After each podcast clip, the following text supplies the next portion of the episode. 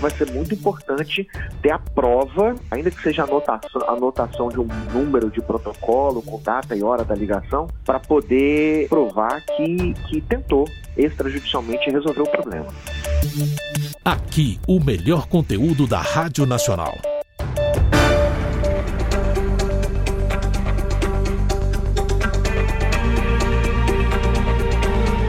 Olá, eu sou Miguelzinho Martins, âncora do programa Revista Brasil, e no nosso podcast de hoje trago a você, ouvinte nacional, uma entrevista muito esclarecedora que realizamos com o Dr. Igor Brito, diretor de Relações Institucionais do Instituto Brasileiro de Defesa do Consumidor, o IDEC.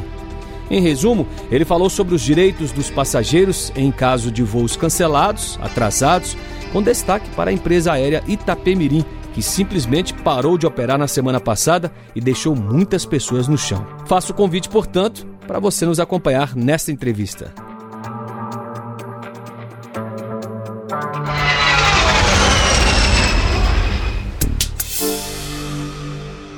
Doutor, é lamentável, mas parece que essas situações são recorrentes neste período. Assim, é, não é de agora, em razão da, da pandemia, do retorno dela, que as pessoas passam por esse tipo de situação de cancelamento, atraso de voos. Inclusive, nós tivemos episódios muito é, é, é dramáticos, inclusive no Brasil, né, de pessoas esperando é, no aeroporto, muitas filas, etc., em outros episódios também. Então, essa época é uma época que é, todo mundo que viaja tem que estar com a, com a paciência em alto nível. Entendo. Agora, é importante destacar que os direitos dos passageiros aéreos são reconhecidos por uma série de regulamentos e leis, tanto nacionais, internacionais, como também locais, ou seja, comunitárias. Com certeza. O, os passageiros, né, as pessoas que viajam, os turistas, são consumidores de, de, de serviços, né? E, portanto, são protegidos não só pelo Código de Defesa do Consumidor, mas como você disse, por uma série de legislações que garantem é, é, deveres para as empresas que errarem, falharem, é, por culpa ou sem qualquer tipo de culpa, né? Qualquer problema que acontecer com a viagem, com a passagem aérea, com a hospedagem, é, é de responsabilidade da empresa que fornece o serviço. Pegando como exemplo aqui o caso de voos cancelados ou atrasados, quais são os direitos em relação a isso? Bom, nós estamos num, num, num, período de transição de regras, né, Miguelzinho? Sim. Porque, em razão da, da, da, pandemia, o setor aéreo é, obteve, conquistou uma legislação própria, né? É, especial para a pandemia, para que, que protegeu os seus interesses é, durante esse período para evitar é, uma crise maior pela que passaram. Então, é, originalmente, é, antes da pandemia, os consumidores teriam o direito, ou tinham o direito de, de se um voo for cancelado, a pessoa tem o direito de que haja uma oferta de, de opções, né? Para o passageiro, para o consumidor escolher que seria a reacomodação em outro voo, ou a devolução do dinheiro, ou um crédito para a pessoa utilizar no outro momento. Porém, estamos falando agora nessa, nesse período de pandemia que por, essa, essa regra, essa lei especial que foi aprovada para as companhias aéreas, essa, essa regra especial termina agora em 31 de dezembro. Se estivermos falando de voos que vão de agora até 31 de dezembro, se esse voo for cancelado, aí o consumidor não tem direito a receber o dinheiro de volta imediatamente. Ele tem o direito apenas a um crédito ou a remarcação do voo para uma outra data sem custo.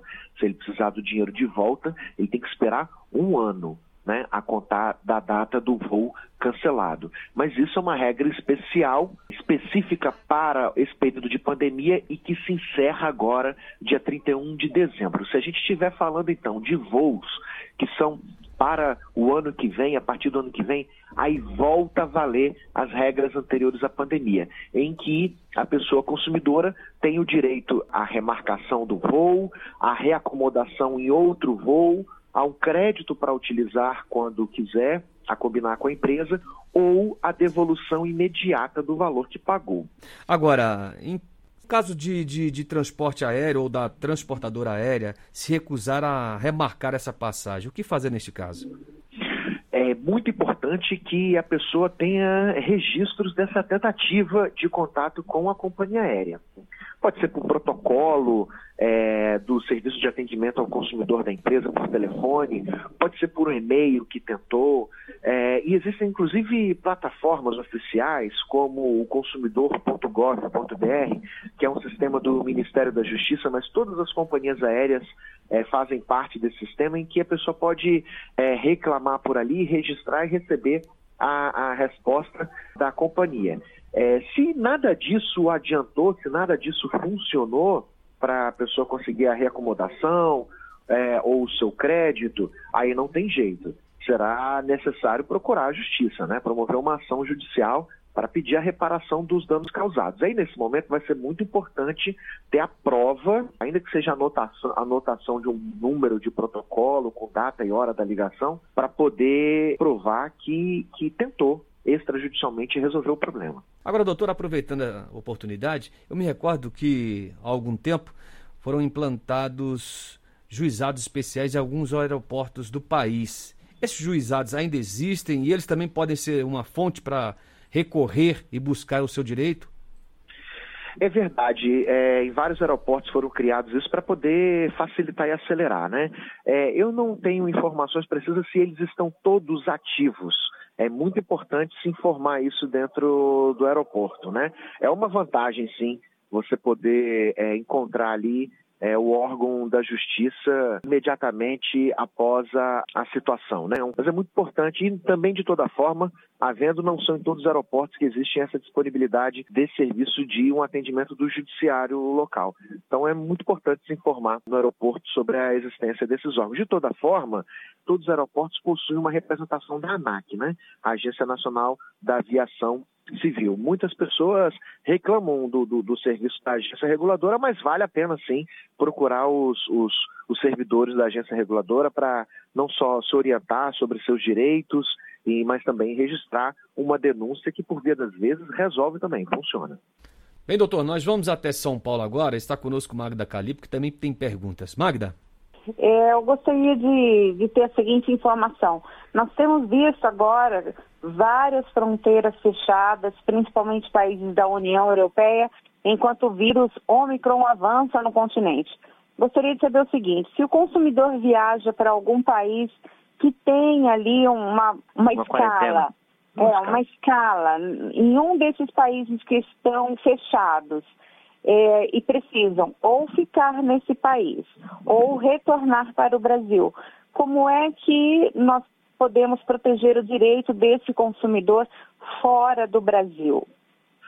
É, excelente pergunta, Magda. É realmente um transtorno muito grande, né?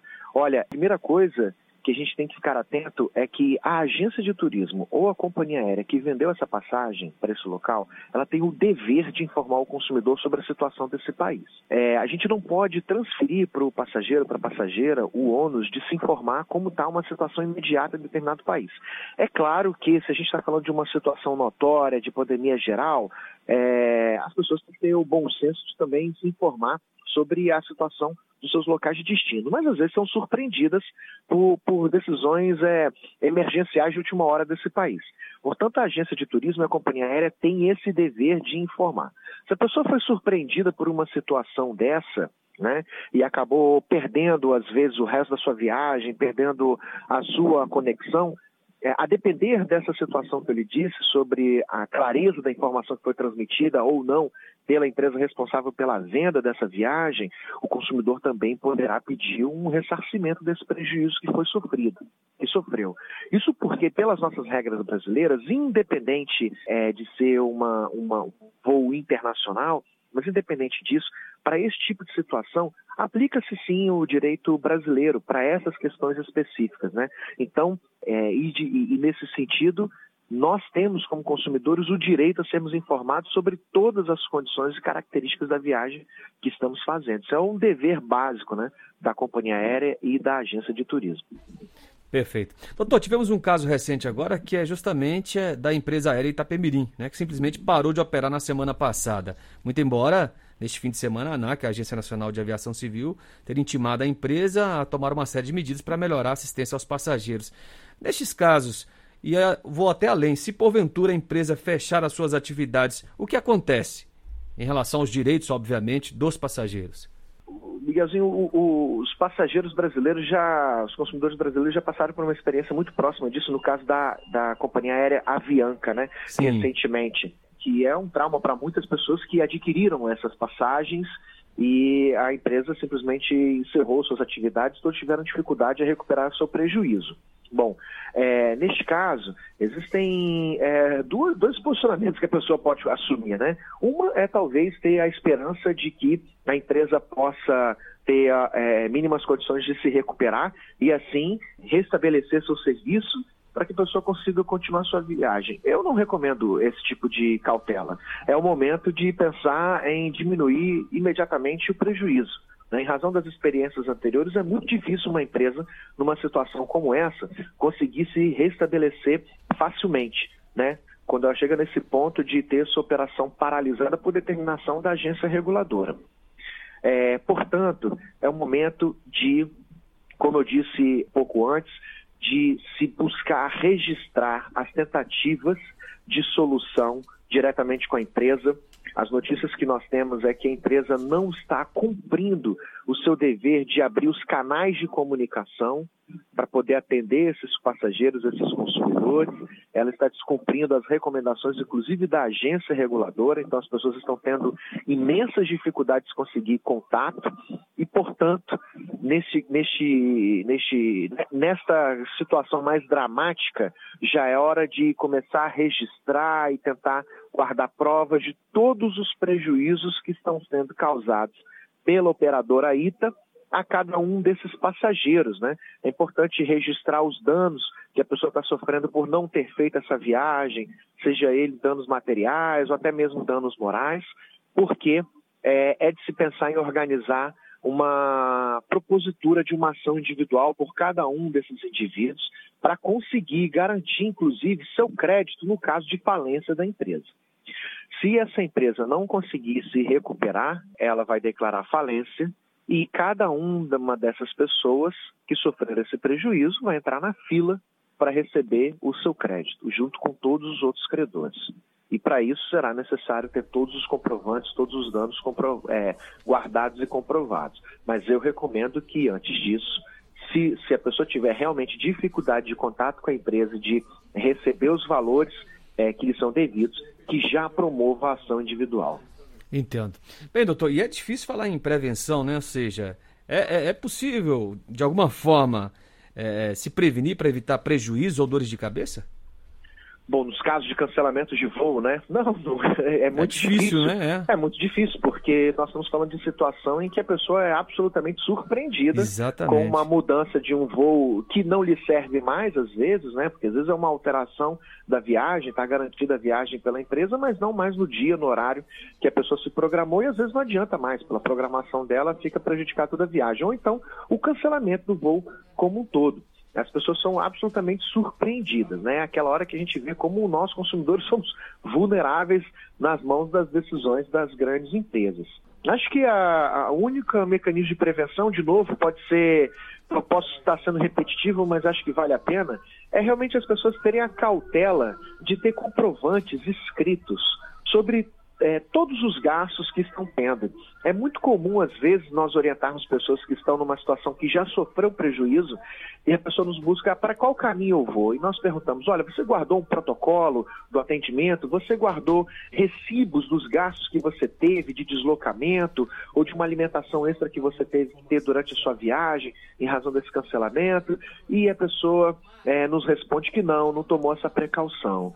Então, por isso que vale a pena repetir várias vezes. Você pode precisar dos documentos, das despesas que você teve, que seriam uma, uma, uma hospedagem a mais que você teve que ficar durante a sua viagem, alimentações que você teve que arcar para além daquele planejamento que você teve, que você teve que ficar mais dias durante sua viagem, outras, ou então se você perdeu por completo a possibilidade de viajar em razão de um cancelamento, você deve ter perdido também, então, é, o dinheiro que você gastou na sua hospedagem, no passeio turístico que você fez, enfim, tudo isso, se comprovado, se registrado, é, soma o valor dos danos que você tem a receber por uma viagem cancelada por uma empresa que não solucionou o problema a tempo. Uma última questão, nós temos apenas mais um minuto, mas é importante destacar, ou seja, além desses ressarcimentos todos, desses reembolsos, é cabível também algum valor a título de indenização, doutor?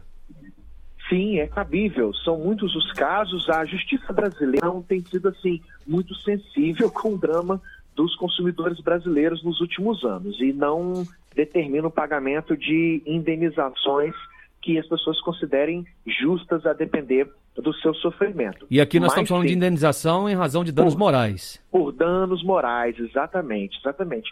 E, e, e o juiz e o juiz, a juíza tem autonomia, né, para tomar uma decisão. Não existe um parâmetro no Brasil, não existe regra nem parâmetro é, estabelecido para qual o valor de uma indenização. Mas as pessoas costumam receber, a depender do, do todo o transtorno que sofreram, da angústia é, que sofreram do, por conta das situações, valores é, em volta de 3 mil a 4 mil reais, mas também não passa muito disso, né? Perfeito. Mas é, é, é, é pelo menos ajuda a compensar e para nós o mais importante como entidade de defesa do consumidor é importante esse caráter punitivo pedagógico também para as empresas, né? De fato. E a gente agradece mais uma vez o doutor Igor Brito, diretor de Relações Institucionais do Instituto Brasileiro de Defesa do Consumidor, IDEC, pela atenção com o nosso público, em ter participado conosco, esclarecido essas questões aos nossos ouvintes. Muito obrigado, viu, doutor Igor? Igor.